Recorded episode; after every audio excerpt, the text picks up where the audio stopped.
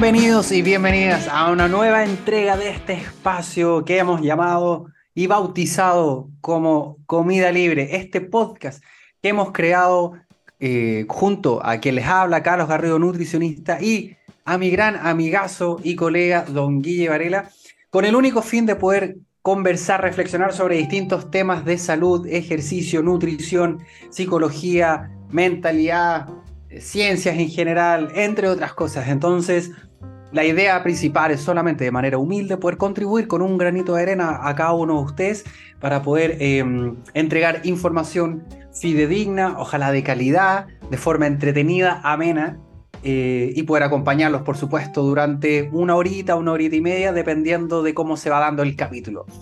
Como les mencioné, este podcast no lo creo solo, hay una parte muy importante que es mi gran amigo Don Guille Varela. Guille, no, creo que es la presentación más tierna que he hecho en treinta y tantos capítulos, Carlito. A un año de. Ando tierno, ando tierno. anda tierno. Y andamos con, con benzina, pero de la diésel más cara, Carlito, hoy día. Segundo capítulo en el mismo día grabado.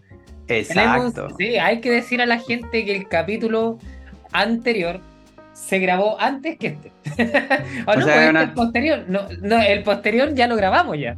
Me estáis complicando la weá. Mira, lo, único que, tienen que saber ustedes, lo único que tienen que saber ustedes es que hoy día grabamos dos capítulos seguidos. Eso, weá, eso, ya listo, se acabó. Bueno, lo que yo creo que mucha gente esperaba. Eh, creo que un capítulo que va a ser bien controvertido y yo desde ya debo decir que pudo haber salido antes, pero como se supo por ahí en mi Instagram, eh, tuve a Toti muy enfermo.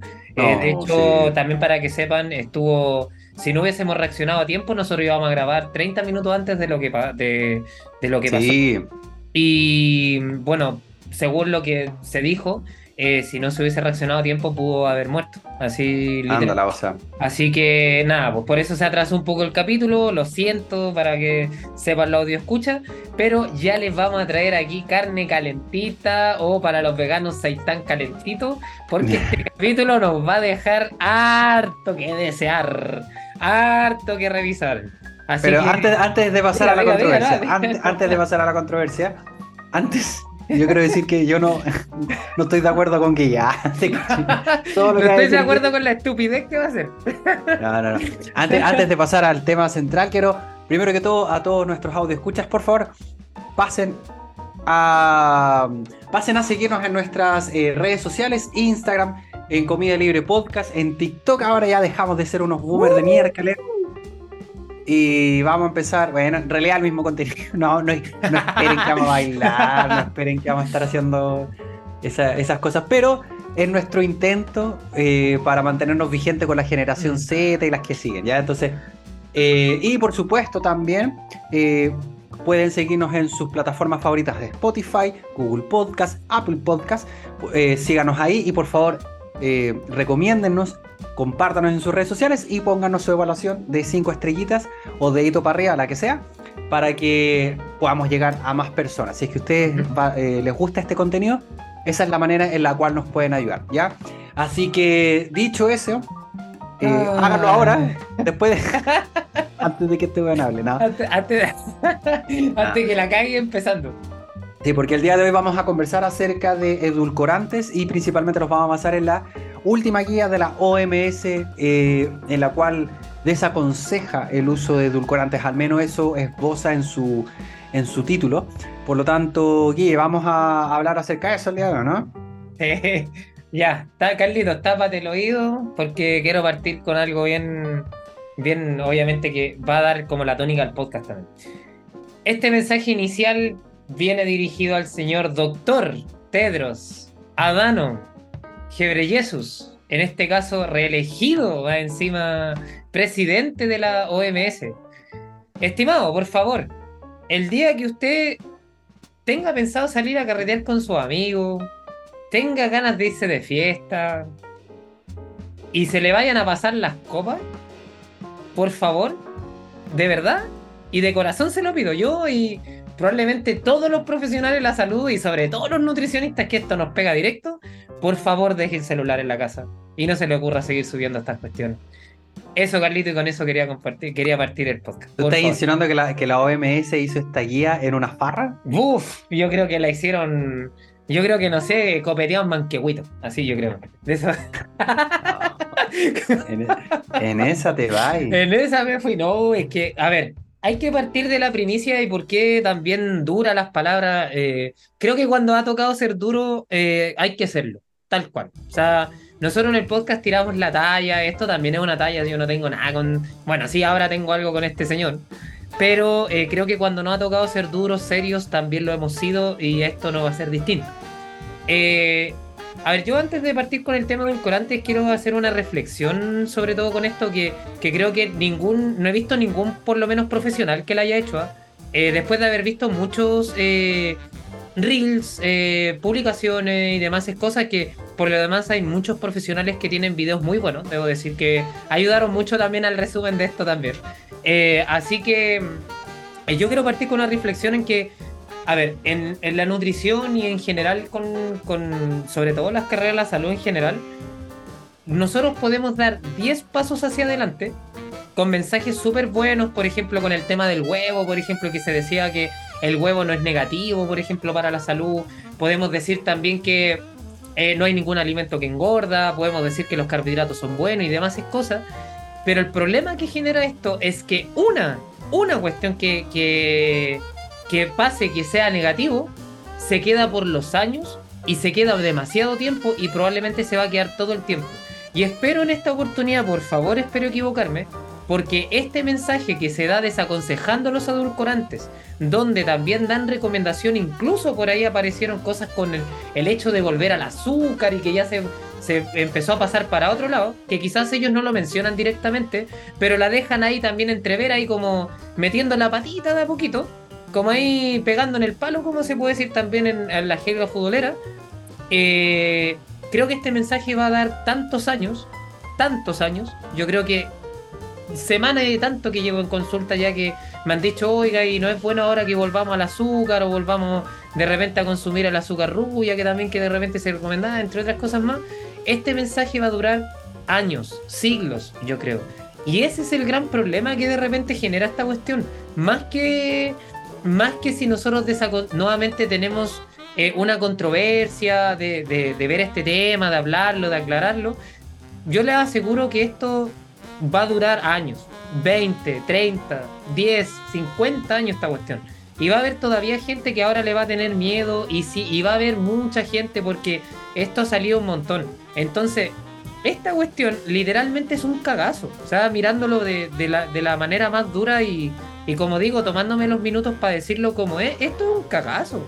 O sea, tú no puedes salir a decir este tipo de cosas como si fuera cualquier cuestión y dar un mensaje así abierto y, decir, no, es que veremos si esta cuestión es así. Porque esto es un cagazo, literalmente. O sea, la persona que está en su casa, que a ver la OMS, Organización Mundial de la Salud, donde sale una normativa, donde sale un mensaje diciendo un tema edulcorante y todo, la gente créeme que no se va a quedar con el mensaje de es que vamos a ver qué pasa más hacia adelante.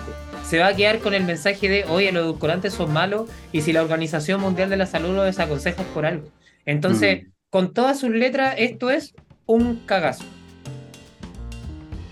Ah, duras palabras de mm, Don Mira, yo me mojo el poto, literalmente. O sea, esta cuestión para mí fue un cagazo y pasó así con el huevo, ha pasado con. Mucha, mm. hace tiempo atrás, por ejemplo, pasó con el tema, bueno, todo lo que se pasó también el tema de la pandemia.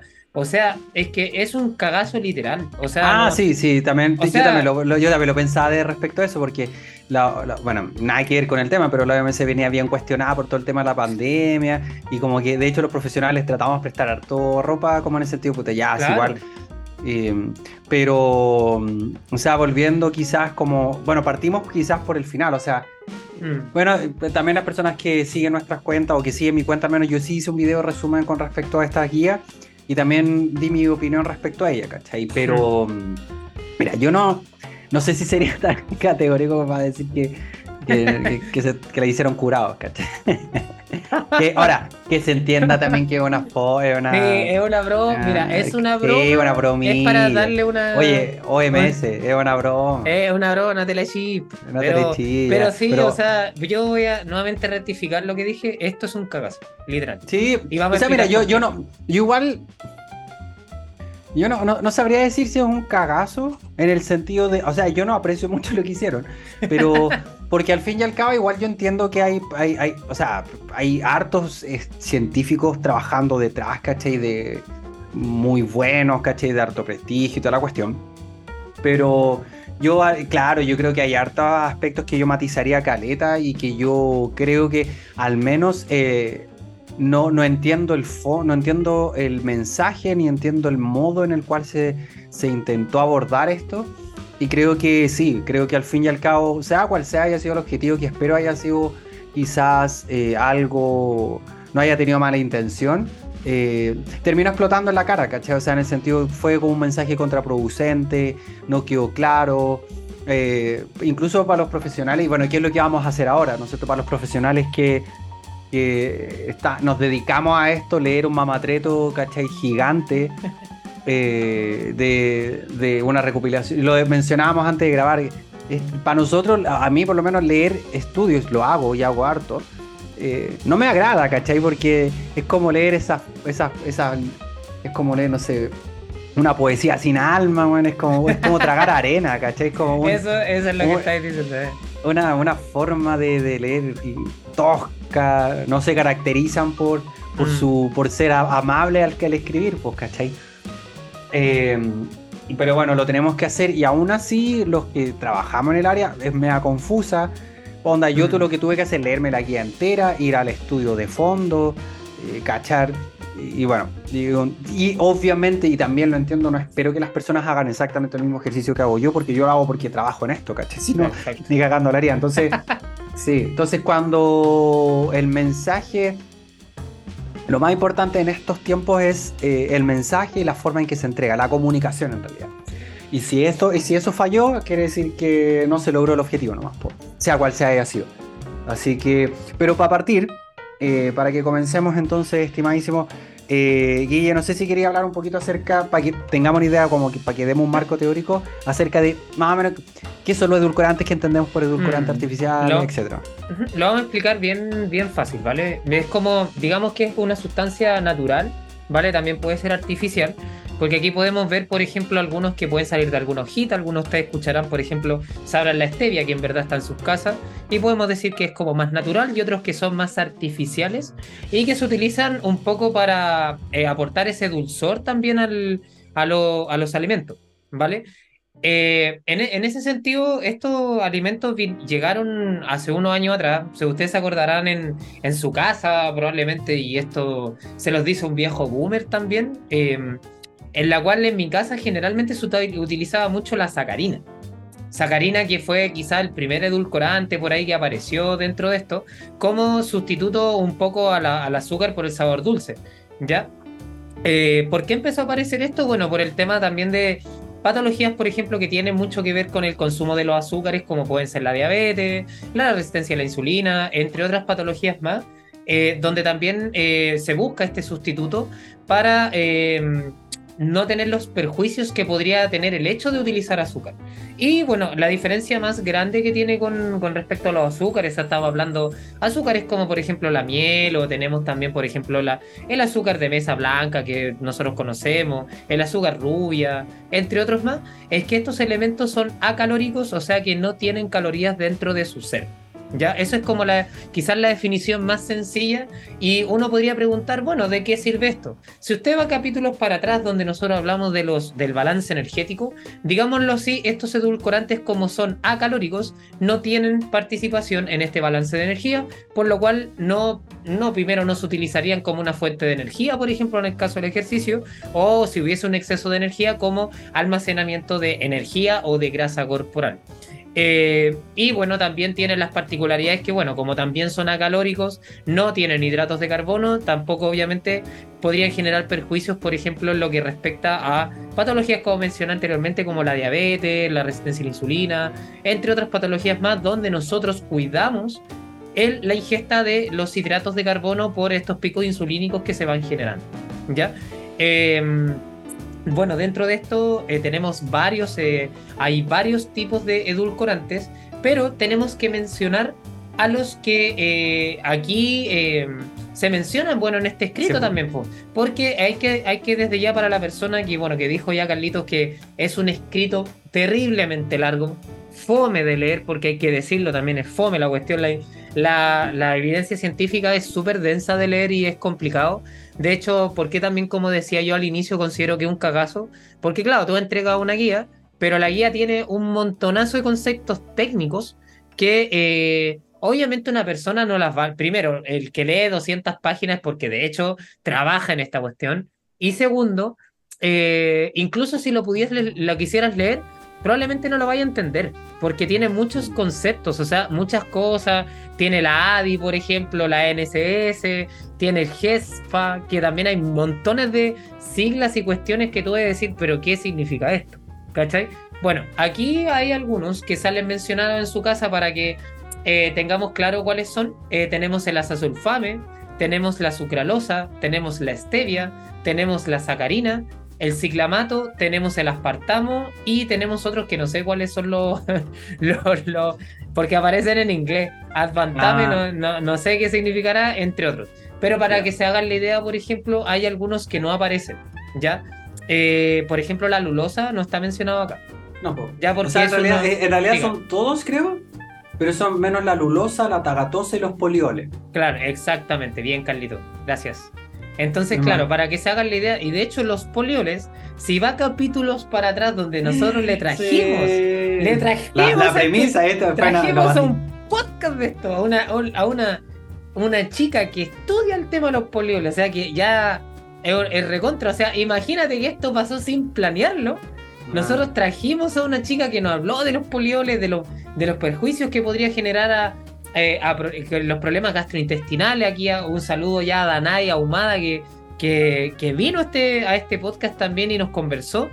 Eh, imagínense que estamos hablando de una gama de edulcorantes artificiales que no están incluidos acá. O sea, porque claro, porque quizás la evidencia no es tanta. No, pues no hay tanto dato. Claro, no hay tanto dato al día de hoy como para poder incluirlo. Entonces también esto ya te dice que no todos entran tampoco. O sea, mm. ya hay un. bueno, aquí obviamente en este tema se clasifica, pero cuando se da el mensaje, se da un mensaje generalista. Entonces, ahí ya mm. empieza un poquito mal el punto. Entonces, cuando hablemos de este, de esto, de lo que vamos a conversar ahora a continuación, acuérdese de que los polioles, la lulosa y, la tagatosa no están dentro de lo que vamos a conversar en todo el Claro. Mm. Sí, por eso yo, menciono, yo mencionaba más que nada, más que el. Eh, porque a ver, yo lo, yo lo voy a decir así, o sea, desde la perspectiva de, la recomendación que hizo la, así como ya entrando en concreto al barro de, esta, de esta guía, eh, voy a partir diciendo que en ningún, y quiero dejarlo bien claro, dentro de la guía en ningún momento recomiendan a volver a comer azúcar. Ya, eso, eso es lo primero. eso es lo primero que tiene que quedarse claro el día. Para nada tiene que volver, porque nos falta las personas que, ah, entonces era mejor comer azúcar, que es más natural. No. Sigue siendo la peor opción comer azúcar blanca, azúcar rubia. De repente podríamos matizar un poquito la miel, cosas así, porque podríamos analizar, pero sigue siendo la idea central es disminuir el consumo de, de, de todos estos azúcares simples, azúcar de mesa, entre otras cosas.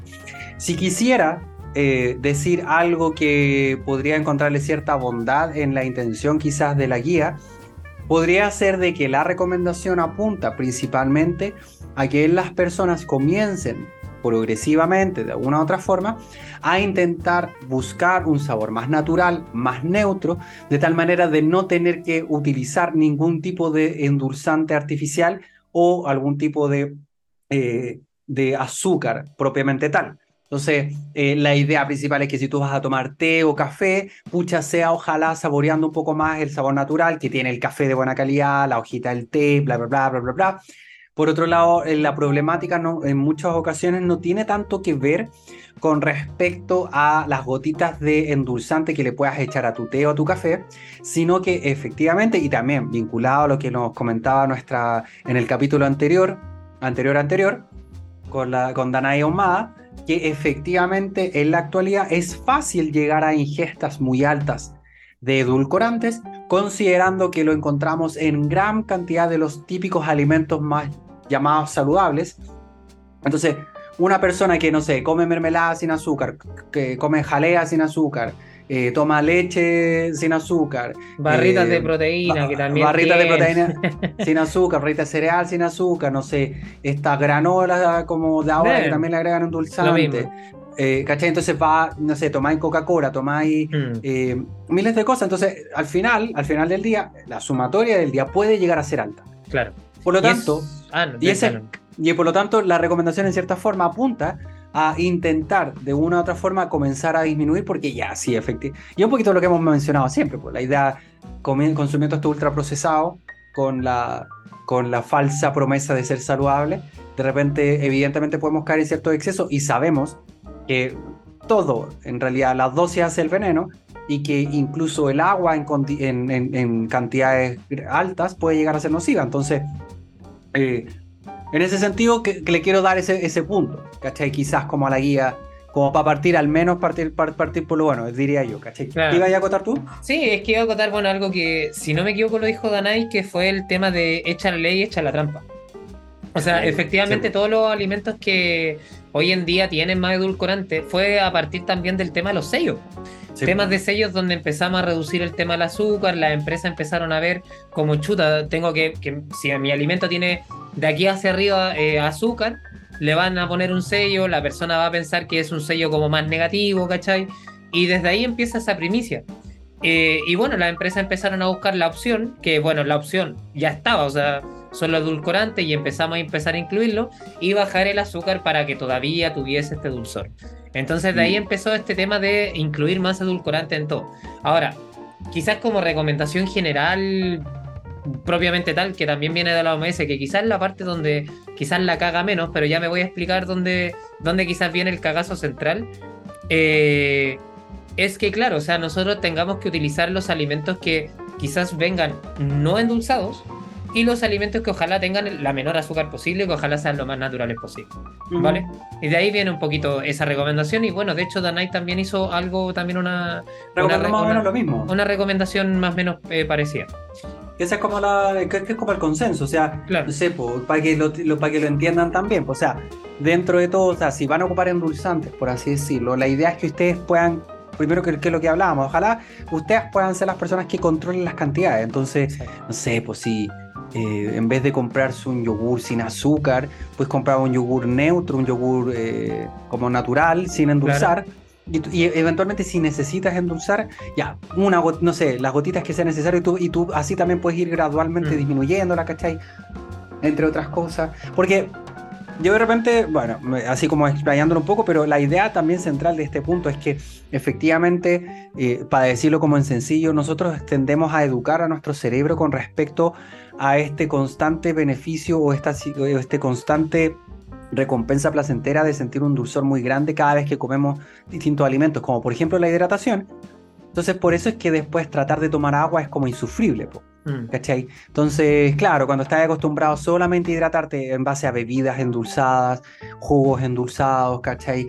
Eh, la leche tiene que ser súper, mega dulce, etc. es como ir subiendo la apuesta cada vez más. Eh, y hay un componente que al final eso se puede ir desaprendiendo de tal manera de ir volviendo como un sabor más natural, ¿cachai? Por, de así no, no ir subiendo el umbral del dulzor, sino por lo contrario ir bajándolo. Eh, y así poder volver a, a, a lo que siempre hemos hablado, ¿cachai? Que ojalá volver que, que, una manza, que una naranja te sepa lo suficientemente dulce, ¿cachai? Exacto. Que una pera te sepa lo suficientemente dulce, que no necesites hidratarte con esa sensación de que si estáis tomando agua es como que estéis comiendo un, papel, ¿cachai? Claro.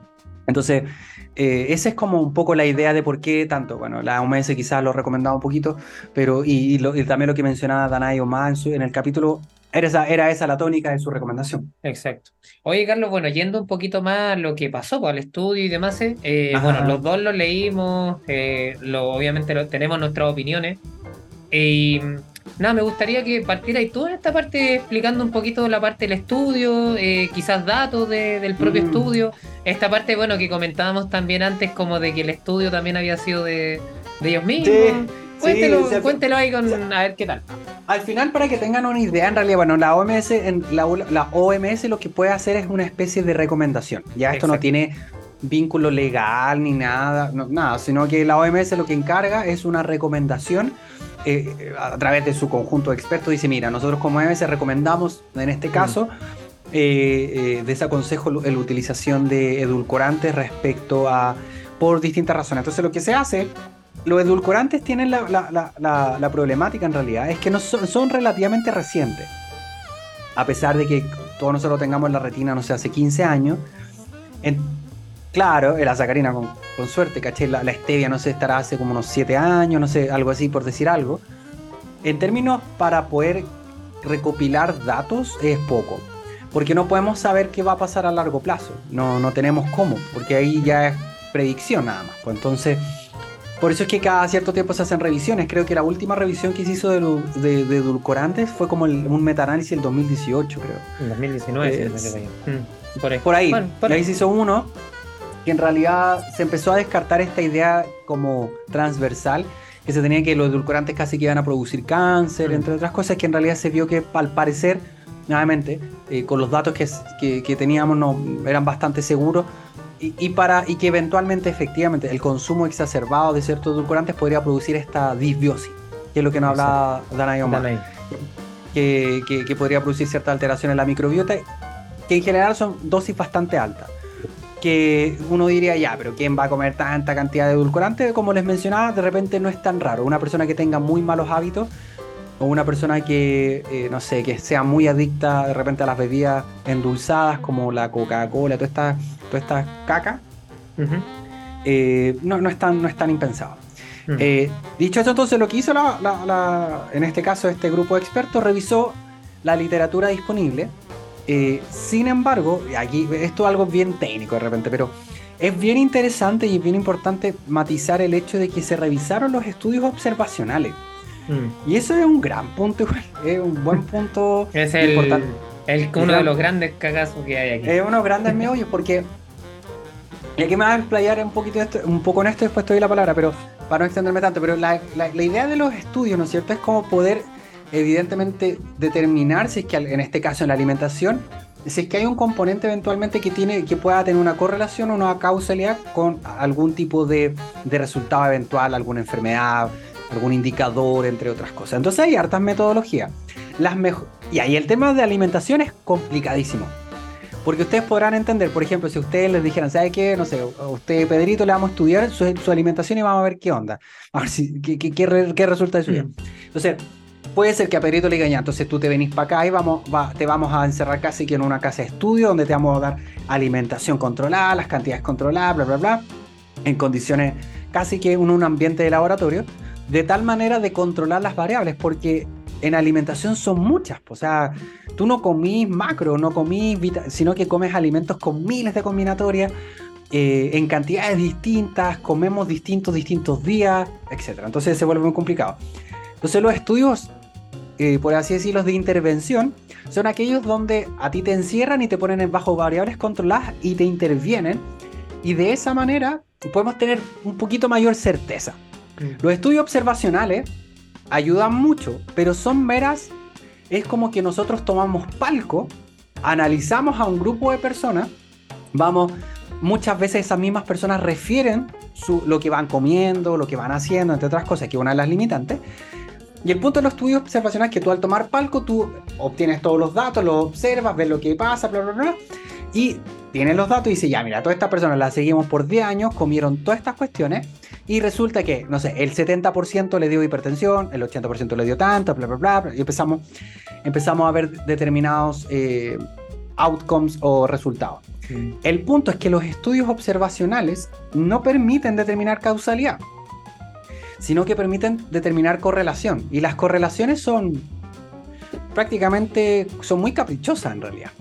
Y, esa es una de las limitantes y que en el estudio mismo está. O sea, está la observación, no es que uno, no es que yo esté, no, no es que nosotros estemos descubriendo la, el mm. fuego, sino que está la discusión. Entonces, una de las limitantes que tienen los estudios observacionales es esa, que no permite determinar causalidad. Hay que tener mucho cuidado con decir eso. Y les voy a poner un ejemplo bien burdo. Pero es, por ejemplo, si yo estudiara a un grupo importante de personas que tienen mucha plata y, viera sus distintas conductas, yo podría ver, por ejemplo, que no sé, los grupos que tienen mucha plata, por lo general toman eh, copetes muy caros. Entonces, yo podría hacer distintas, yo podría, lo más lógico pensar es que, claro, la persona como tiene harta plata, tiene poder adquisitivo para comprar hartos tragos caros, o bien podría pensar lo opuesto, que es decir, ah, entonces si yo tomo tragos caros, voy a volverme rico.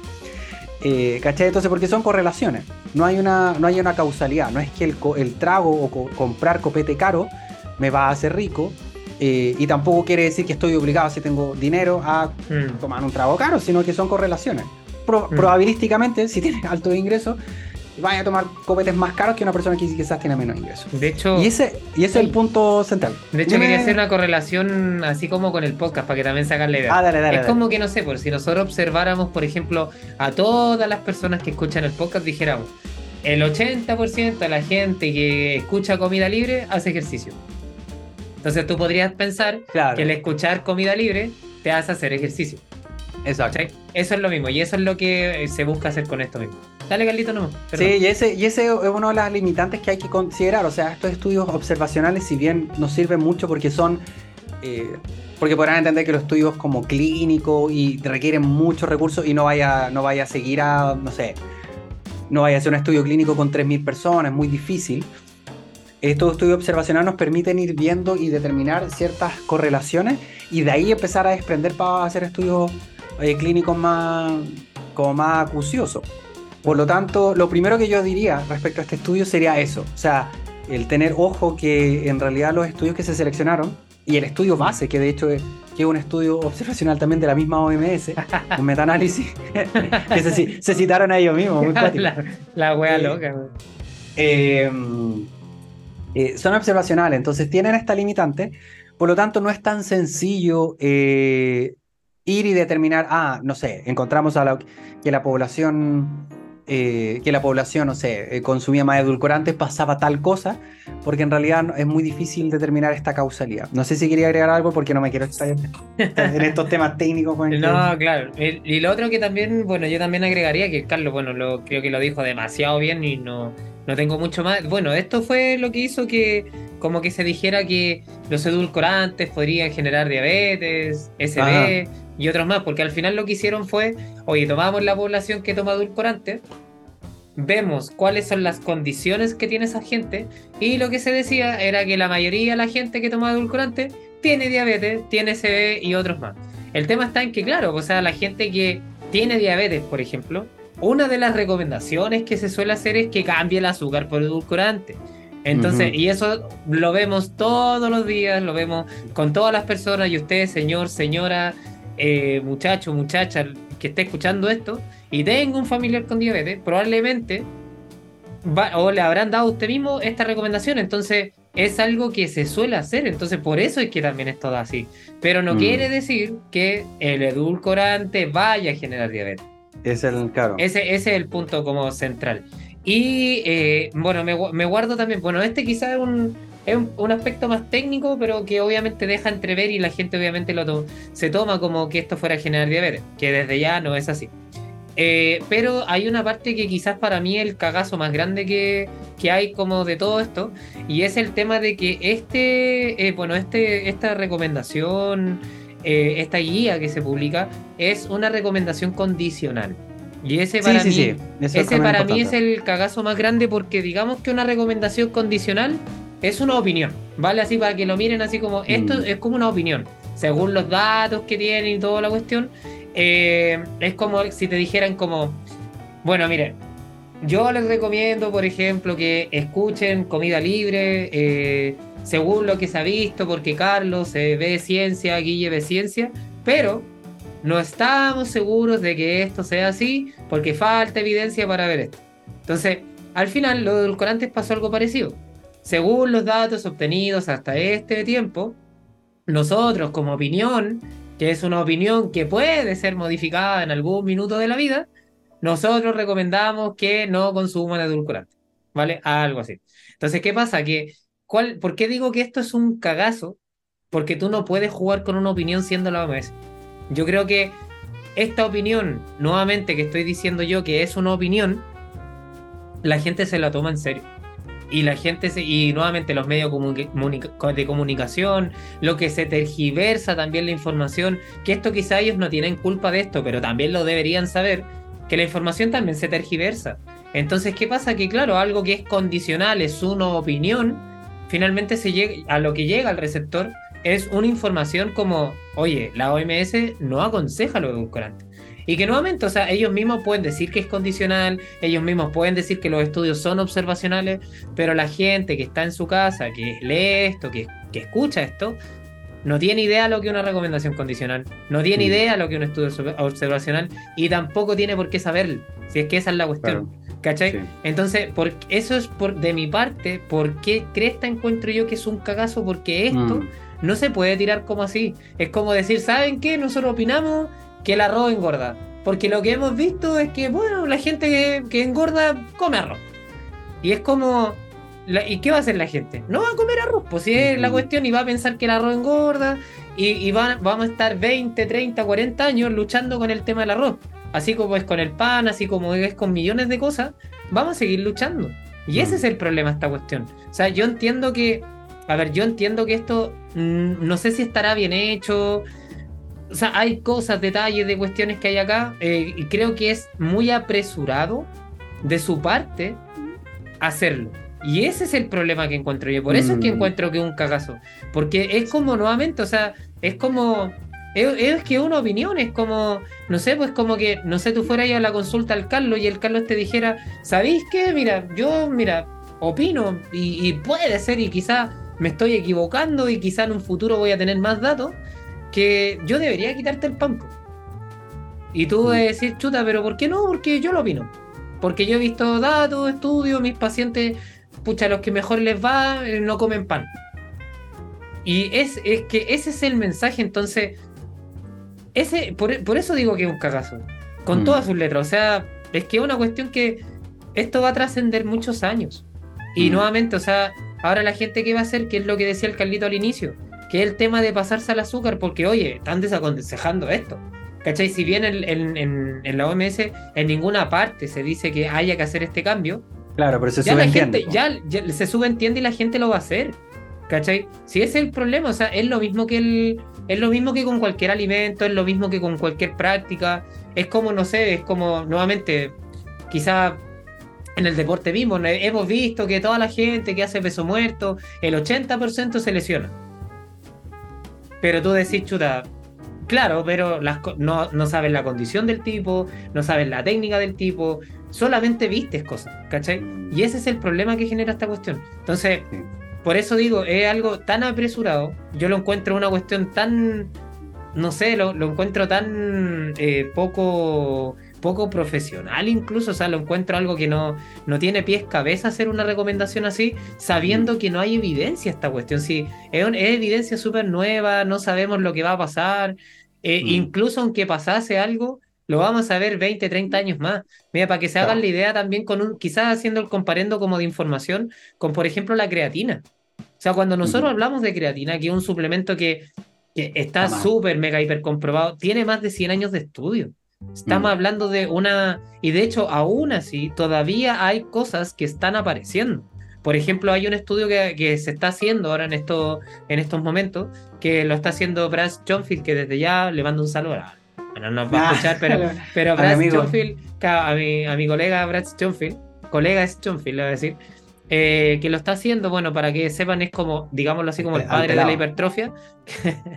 alguien, que, alguien que calla de esta cuestión.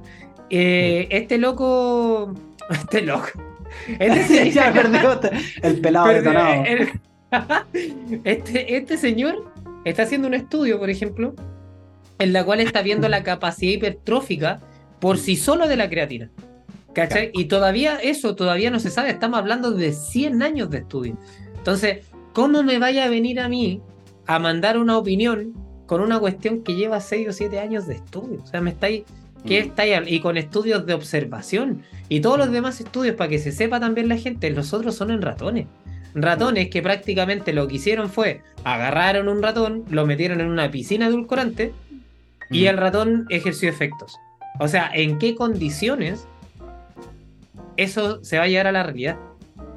Entonces, ese, por eso digo, por eso lo tiro como un cagazo con todas sus letras. Y yo creo que de verdad que los profesionales que, que yo he leído, que he escuchado por ahí, creo que han sido súper blandos con esta cuestión. creo que también tienen que, creo que ser un poco más categórico en, en, decir, oye, esto es un cagazo. O sea, ahora todos los que estemos con...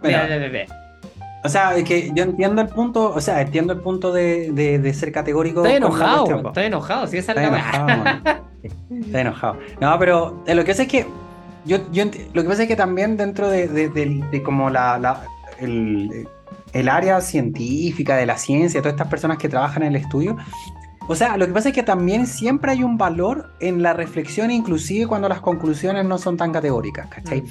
Porque mm, la idea de, la ciencia en general y de la evidencia científica es la constante como revisión de, la, de los paradigmas, eh, eh, eh, como por así decirlo, gobernantes, y de tal manera de ir revisándolos, y eso es una de las, cosas bacanes que tienen, pues, ¿cachai? O sea, que mm. siempre estar en constante revisión, no hay verdades absolutas ni nada. Ahora, yo no creo, o sea, yo, yo entiendo y creo que si bien no, eh, no voy al punto de, quizás yo incluso no diría el hecho de, de, que el ejercicio en sí mismo podría haber sido nocivo. Yo creo que, en, mi opinión, yo creo que no es malo que hayan hecho la revisión, para nada. Mm. Creo que la forma en que se manejó, creo que fue pésima. La forma en que se manejó, ahora, ahora tú, me, tú decís que no, es que ellos no tienen poder con respecto a la, a no sé, a la, a la prensa, a la red si es que en este punto no tienen, no tienen como noción de las repercusiones mediáticas, o sea, es que es un montón de gente súper ingenua, ¿cachai? O sea, mm. Tenéis que ser muy, tenéis que tener dos de frente, que en la actualidad probablemente más importante, siempre se menciona mucho esto, o sea, más importante que el hecho en sí mismo es la comunicación del hecho. Mm. Eh, lo voy a dar de una forma muy, ya hace mucho tiempo, no me acuerdo en qué año fue, pero eh, durante la Segunda Guerra Mundial había, se manejaban mucho eh, algunos eh, estrategas de comunicación porque más, que, más importante que ganar una batalla era comunicar que había ganado la batalla. Mm. Entonces eso es el relato que se genera alrededor de un acontecimiento más allá de cuáles hayan sido las intenciones o no, se vuelve más imperante y la realidad al fin y al cabo se vuelve en relación a la percepción de las personas. Entonces, para mí el hecho, más allá de que el ejercicio reflexivo de la, de la, evidencia científica creo que lo puedo valorar. Creo que el manejo comunicacional fue nefasto y, tiene repercusiones bastante nocivas por todas las cosas que tú has mencionado.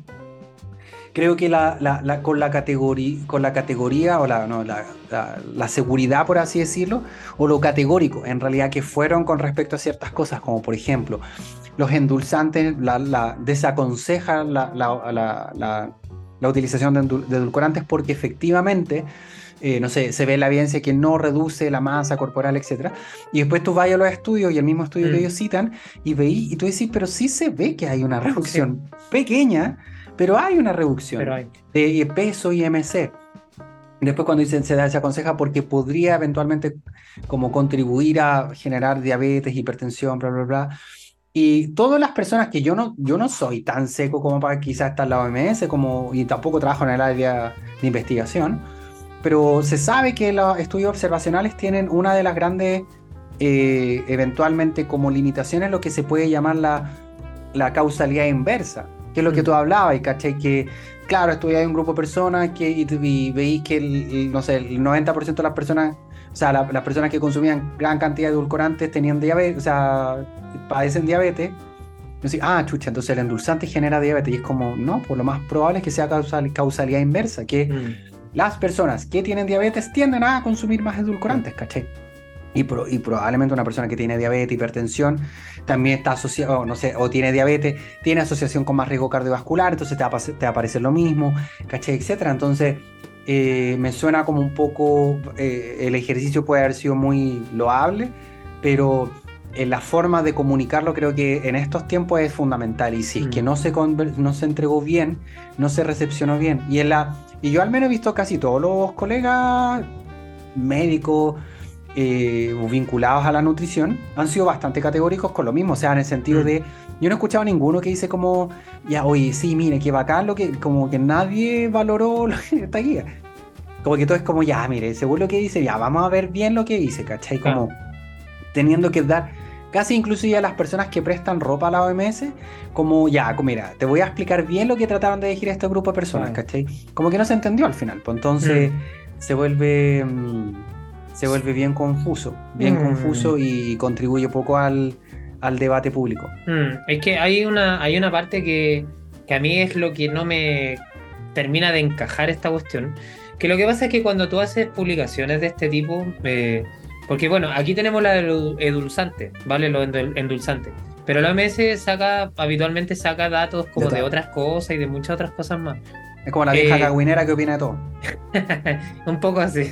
Sí, pues, Entonces, ¿qué pasa? Que eh, creo que algo como una opinión, yo creo que no puede ser algo que tú des abiertamente, así como yo opino algo, ¿vale? Sobre todo siendo un ente tan grande, el ente más grande de todo. Eh, también se pudo haber dejado como, quizás no haberlo hecho tan público, sino que como para la gente que trabaja en el área, ¿cachai? Y todo, Mm. y dejarlo dentro. Y, y obviamente, bueno, si tú subí algo como OM OMS, que es en tu página, la gente que generalmente trabaja en esto lo va a ver, ¿cachai? Pero no así la gente como del público general. Que ese, para mí, ahí está el punto. Entonces, Mm. claro, quizá haberlo hecho como de repente más como comunidad eh, científica eh, dentro, Claro. dentro de un círculo más cerrado y no un círculo tan abierto, porque esto se empezó a publicitar por todos lados, eh, fue algo como bien grande, de hecho, bueno, yo Todos los matinales estaban hablando de Claro, o sea, es que yo parto el mensaje diciendo que yo, como digo, que considero que era un cagazo, porque creo que es, es un mensaje abierto. ¿Cachai? Es un mensaje que es tan grande, pero no deja de ser una opinión. Entonces, eh, y, y piénsalo así, o sea, hay otros datos que arroja la OMS, entre otras cosas más, y que no se hicieron tan virales como este. Que es lo que No. decía también yo al inicio. ¿Y por qué no es tan viral? Porque, claro, porque una mala que tú tirís va a estar 40 años. Tírate Sí, 10 pues. buenas y eso no lo va a pescar nadie. ¿Cachai? Claro. Que es como, de hecho, nuevamente, o sea, nosotros mismos que hemos, cuántos años hemos trabajado en redes sociales, que ya sabemos cómo funciona un poco quizá el asunto desde nuestro nicho más pequeño, eh, y que aún así, o sea, nosotros cuando a mí me ha pasado que yo he subido de repente algo un poco más controvertido y tengo 50, 60, 70 mensajes como de, de opinión y bastante dura, pero tírate una buena y no, no tiene el mismo alcance, ¿cachai? Ujú. Entonces, es al- por eso digo, es algo que va a trascender tantos años que y que vamos a tener Sí, que nuevamente que vamos a tener que como profesionales, todo, bueno, todos los colegas también, vamos a tener que estar hablando siempre ahora de que, oye, no te pasé el azúcar, vamos a ver ahora más gente que consuma azúcar, probablemente. Entonces, por eso eh, ahí está la ahí está la reflexión. Ahora, dentro de lo categórico y la talla, que también estamos en un podcast en donde eh, también obviamente nos prestamos también para decir Sí, palabrotas no se, de pongan, no se pongan graves, bueno. Pero eh, también, por lo menos de mi parte, yo esperaba también el espacio como para decir esta cuestión que sea Sí, que, que realmente es un cagazo y, y que por lo menos dentro de mi opinión y de lo que yo veo, o sea, siendo alguien que quizás no tiene la experiencia que quizás tendrán todas estas personas, eh, yo como dice el Carlos y concuerdo harto, creo que la, lo, lo hicieron como que la intención era buena, pero el resultado fue pésimo. Pésimo, pues, bueno. No, sí fue Mm. pésimo. Fue mala la wea. Mala la- Oye, ahora, Guille, no sé si te tinca que hagamos como para. Ya ver. Ya ¿Cerrar el tema? de- No, por ya haber hecho el de- despotricado, quizás cerremos con algunas recomendaciones. con algunas recomendaciones, pues como Ok. dejar más o menos el Sí, punteo sí. de que. ¿qué reco- parte tú, pues como. el- ¿Cuál es la primera recomendación con respecto a, a las personas a abordar el dulzor, Claro. el endulzar Sí, exacto. Eh, mira, a ver, dentro, para que también se entienda, estos mensajes generalmente, bueno, tienen sus dosis también y tienen, bueno, como decía al inicio, o sea, de meter un ratón dentro de una piscina de, de edulcorante, es literalmente es así, o sea, pueden ver las cantidades, son cantidades que jamás en la vida uno va a llegar y que por ahí quizás se generó algo en un ratón, ¿vale? Entonces, eh, yo por estas recomendaciones, yo personalmente no voy a dejar de repente de echarle unas gotitas quizás a mi café o a mi té o e incluso al mate, que no se debería hacer, pero al mate de repente también. Ah, sí, porque que van a matar los. Me van a matar los materos. materos, pero, pero cuando he tomado mate de repente un par de gotitas le he echado. Entonces, ¿qué pasa? Que porque quizás no te va a generar nada, sigue siendo para mí un buen reemplazo, no, no es un mal reemplazo, pero como en todo, quizás la dosis es donde está el problema y bueno, nuevamente me agarro mucho de lo que también nos conversaba Danai, que que sí, que si bien no, no te van a generar problemas, siempre va a ser mejor consumir menos que consumir más. O sea, si tú le estás echando 20 gotitas a tu café, primero hazte ver que de verdad que 20 gotitas en un café es demasiado. Para mí sería intomable, por lo menos. Y, y si puedes bajarlo a 19, 18, 17, ya va a ser mejor que las 20. Eh, por lo que decías, Carlos, también del grado de dulzor, va, no vas a sentir grados de dulzor en, en otros alimentos naturales. Por ejemplo, los que tienen fructosa, los que tienen eh, sacarosa y demás, que son los otros, los, otros dulzores que podemos ver. Y va a necesitar más dulzor para tú poder recién sentirlo dulce. Y aquí yo me he topado, y no sé si te ha pasado a ti, Carlos, pero yo me he topado con personas que me dicen, oye, ¿sabes que yo el plátano, es que yo no me gusta el plátano porque el plátano no lo siento dulce? Sí, pues, pasa. Y tú empezáis a analizar por qué. Y claro, porque una persona que quizás lleva, está consumiendo, no sé, pues 30, 40, 50 gotitas en, solo en la mañana, ¿cachai? Más los alimentos edulcorados, más todo lo que, bueno, las mermeladas, el manjar y todas estas cuestiones que por ahí están edulcoradas, es el mismo caso, ¿cachai? Entonces, mientras menos mejor, pero personalmente no se base, por favor, al azúcar, que harto Sí, ha costado po. que al azúcar le tengan ahí como la cruz marca. Sí, sí. Yo me sumo en realidad, yo recomendaría, o sea, lo primero que todo, sí, pues por nada del mundo piense que esto es una, es una idea como para volver al azúcar, eso téngalo claro, azúcar blanca, rubia, el color que usted quiera es azúcar, así que no, no se pase para allá. De repente desde ahí, si usted está consumiendo azúcar, pues de el, el utilización de edulcorantes puede ser una buena estrategia. No mm, intente de repente tanto reducir el edulcorante que está consumiendo en su té o su café, pero también céntrese de repente en las elecciones que hacen compras, Mm. porque ¿cachai? trate de no, de que su fíjese que su alimentación contenga la menor cantidad de edulcorantes en general, o sea, no compre siempre, lo- no sé, los lácteos, la- las mermeladas, los jugos, todas, las, todas estas cuestiones que en general eh, tienen edulcorantes, trate de bajarlos, pues trate de reducirlos. Al final, no sé, en hidratación, siempre lo hemos dicho, el gold standard es el agua. Entonces, anda, ese no hay nada mejor que llegar ahí. Entonces, eh, lo importante es comenzar el trayecto. Ya si usted está tomando, no sé, todos estos jugos llenos de edulcorantes sin, sin calorías, bueno, vaya de a poco, pues, baje quizás la mitad, de, tomará de ese jugo, la mitad de agua, después 75, no sé, 75-25, después llegará a un 80-20, quizás se quedará por ahí. Un 90-10, me parece buena idea. Entonces así va bajando. eh, y como decía Guille, tampoco se, se, mm, se caliente la cabeza. Si usted le gusta tomar sus cafecitos, tecito, matecito con endulzante, hágalo. Pero tenga la noción de que pucha sería, siempre es buena idea comenzar a, ojalá, bajar el dulzor. Ya, porque si llega el apocalipsis zombie, créame que no va a tener endulzante y va a tener que sobrevivir con puro café solo Ah, café y agua solo y todo. Y, y va a llegar. Ah, te cachas. y va a No. llegar el apocalipsis. Y va a llegar No, los marcianos. Van a llegar los marcianos y ya no. Ya llegó uno Oye, ya. estimado. Ah, Anda un marciano dando vuelta por ahí. ¿Ah? Anda un marciano dando vuelta por ahí en Chile. Que es de ¿En serio Talca. que- Ah, de veras. Sí, Saludos a ah, Marcianeque. Por Saludos a. Marcianeque que no, que nos escucha. El, Ah, único, el único marciano que anda dando vuelta por ahí.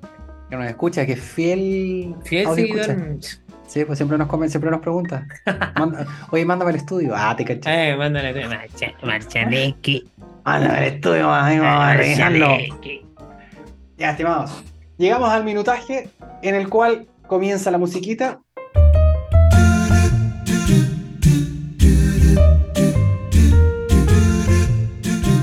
Eh, en esta sección eh, vamos a recomendarles algo, vamos a dejarles una pequeña recomendación desde nuestros corazones, algo que nos haya eh, hecho sentido, que nos haya agradado. Eh, muchas veces las experiencias agradables las, siempre se disfrutan más cuando son compartidas. Así que el Ah. día de hoy vamos a dejar alguna recomendación, comenzando con Don Guille Varela. Guille, ¿qué nos va a recomendar? Ya, el día yo les quiero recomendar un lugar, ya que ahí para que invite al pololo, a la polola, para que invite a patitas negras, a la patitas Exacto. negras, para que invite ahí al amante, a quien sea, o a la, o a la familia.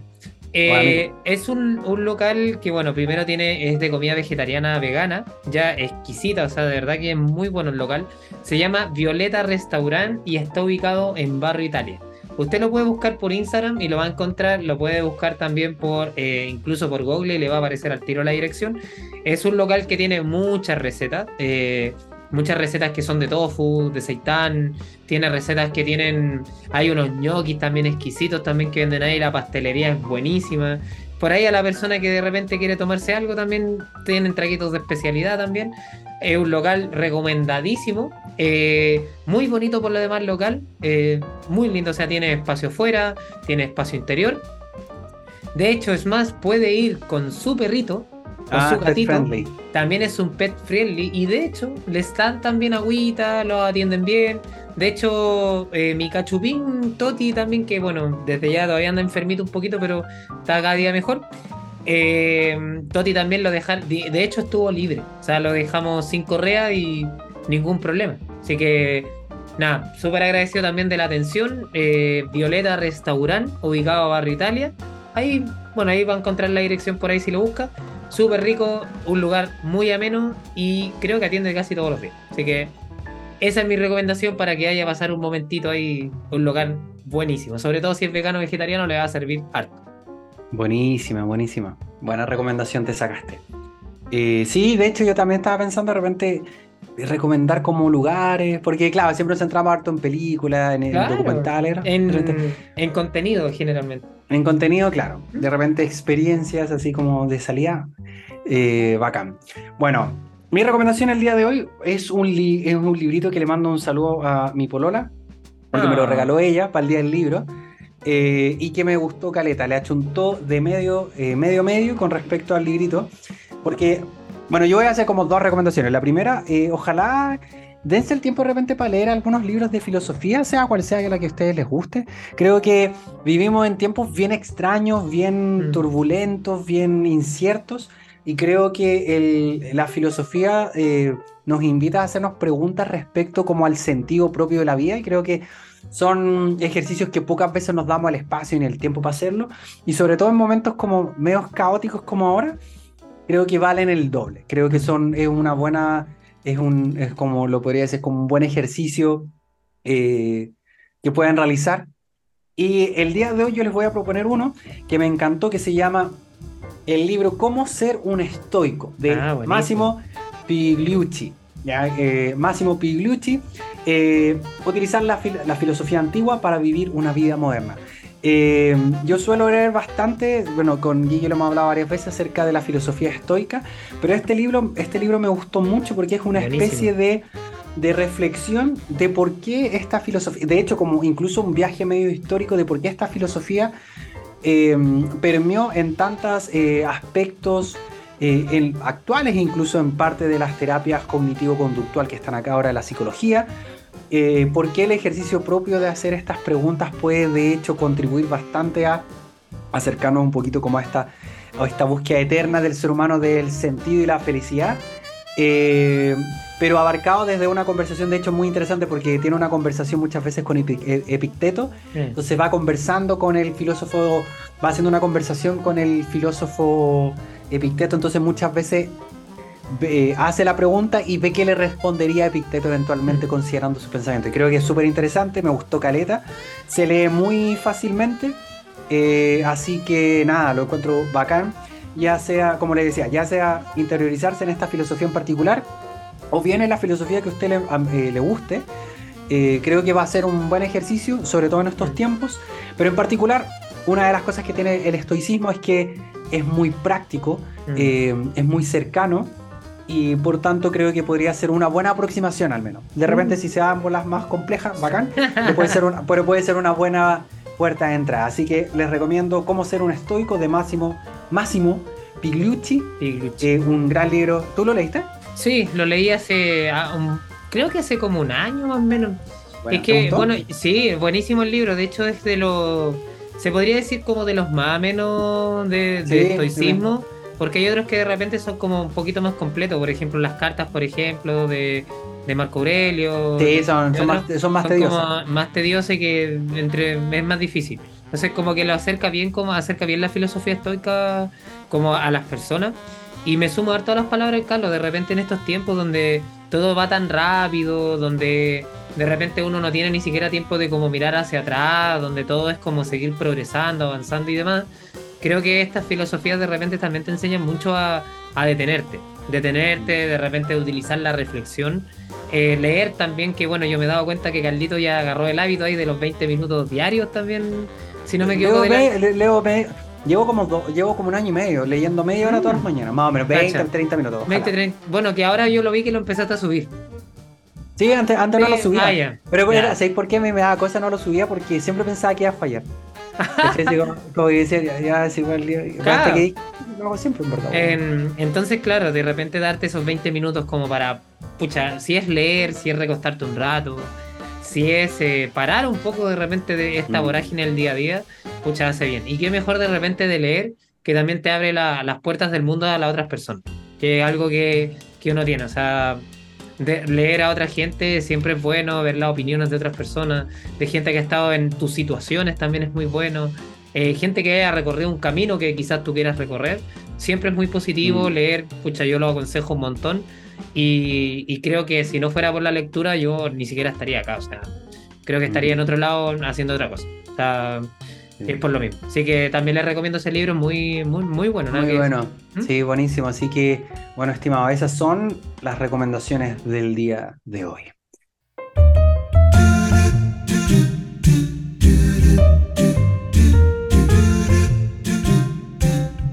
ya llegando a este minutaje, eh, comenzamos a despedirnos de esta sección extendida de grabación de comida libre para nosotros. Eh, como siempre, muchas gracias a cada uno de ustedes por llegar hasta este minutaje. Espero les haya agradado el capítulo. Em, como siempre, están todos invitados a seguirnos en nuestras redes sociales: Instagram, eh, eh, Comida Libre Podcast, TikTok también. Ya vamos cada vez más cerca de la generación Z y vamos a empezar a incluir, eh, incluir un lenguaje más, más, más cercano a esas generaciones. No, de todas maneras, para, que, para llegar a más personas, bienvenidos, sin duda, si esa es la idea de este podcast. Así que, y por supuesto, eh, síganos en sus plataformas de Spotify, Apple Podcast, Google Podcast y háganos su valoración de cinco estrellitas, dedito para arriba, su comentario. Yo no tengo idea cómo funciona, ¿verdad? Pero, rájese, pues rájese, Sea lo que sea, rájese, súbanos en sus redes sociales, siempre se agradece. Eh, y por mi parte les agradezco como siempre su lealtad. Eh, somos ya hace rato superamos lo de las 10.000 escuchas, así que estamos claro, no, el contentos. últimamente se ha ido por un chorro para arriba. Creo que, o sea, también de gente que empieza a seguir las redes sociales. O sea, creo que tiene un crecimiento súper super bacán y, y bueno, si bien, como siempre dijimos, el primer capítulo, el fin no era, o sea, al inicio no era, el fin no era crecer, pero creo que bueno, que también es parte, creo que lo hablábamos también en algún capítulo, que de repente también es bueno de nosotros mismos decir, oye, tenemos un producto bueno, eh, hemos traído harta gente, o sea, las gestiones que se hacen para traer a las personas no es mm. tan fácil de hacer. Eh, hay una inversión de tiempo, de trabajo, eh, en que nosotros podríamos hacerlo para otras cosas, o sea, podríamos dedicarlo de repente a otras cositas y estamos acá. Así que también, bueno, de mi parte igual los invito a seguirnos, eh, que también eh, nos ayuden compartiendo también con sus amigos, sus amistades, eh, en sus redes sociales, de repente también una etiqueta por ahí, escuchando el podcast, siempre todo es súper bien recibido y nosotros no vamos a seguir aquí, vamos a seguir trayendo gente, gente interesante, que tiene mm. muchas cosas que hablar. El capítulo que viene, viene alguien de un área que va a ser un área primeriza en este podcast, que va a mm. venir desde la kinesiología Así que ahí vamos a tener un invitado también, invitadazo a que nos hable también de Kine. Así que, y no se pierdan que vienen hartos también invitados y obviamente más capítulos. Así que muchas gracias a todos ustedes, estimados, por acompañarnos y nos vemos en una nueva entrega. Entrega, mira, me, mira, me, me el final por la cresta. una nueva entrega de Comida Libre. Nos vemos. Chau, chau.